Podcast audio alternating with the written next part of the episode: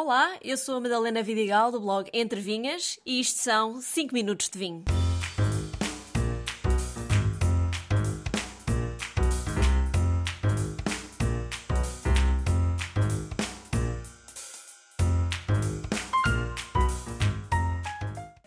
Quando se fala da Madeira, pensa-se logo em vinhos doces fortificados, mas a Ilha da Madeira produz muito mais do que isso.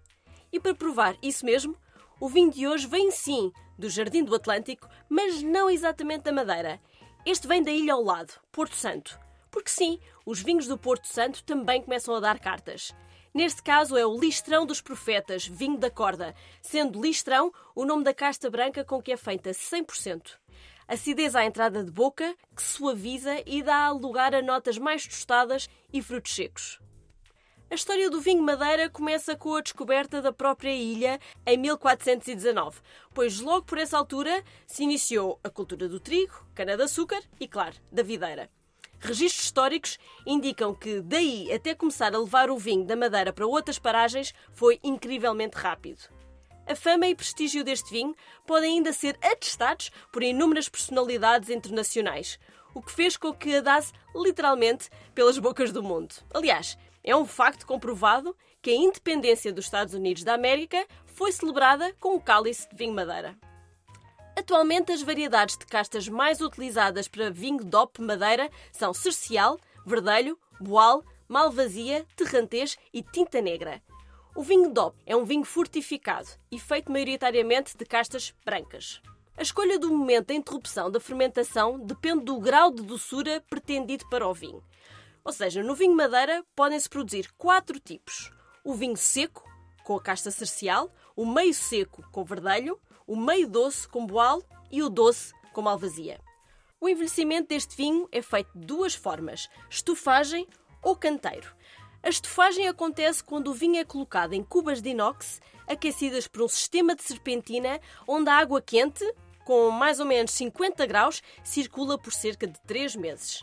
Depois deste período, é colocado a envelhecer em cascos de madeira e só pode ser engarrafado dois anos depois.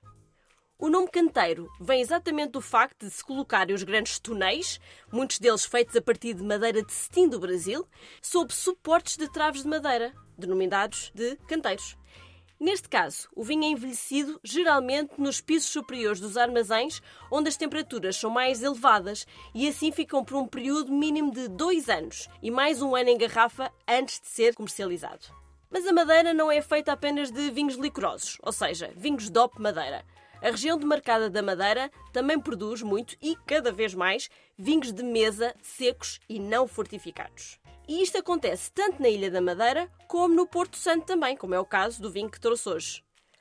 Além das castas mencionadas antes, pelas ilhas existe Toriga Nacional, Aragonês, ou Tita Roriz, Bastardo, Cabernet Sauvignon, Complexa, Tinta Negra, Syrah, Merlot e Toriga Franca, quando se fala de castas tintas. Quanto a uvas brancas, existe Arinto, Arnsburger, Chardonnay Folgazão e Sauvignon Blanc, Caracol e Listrão, mais no Porto Santo, entre outras.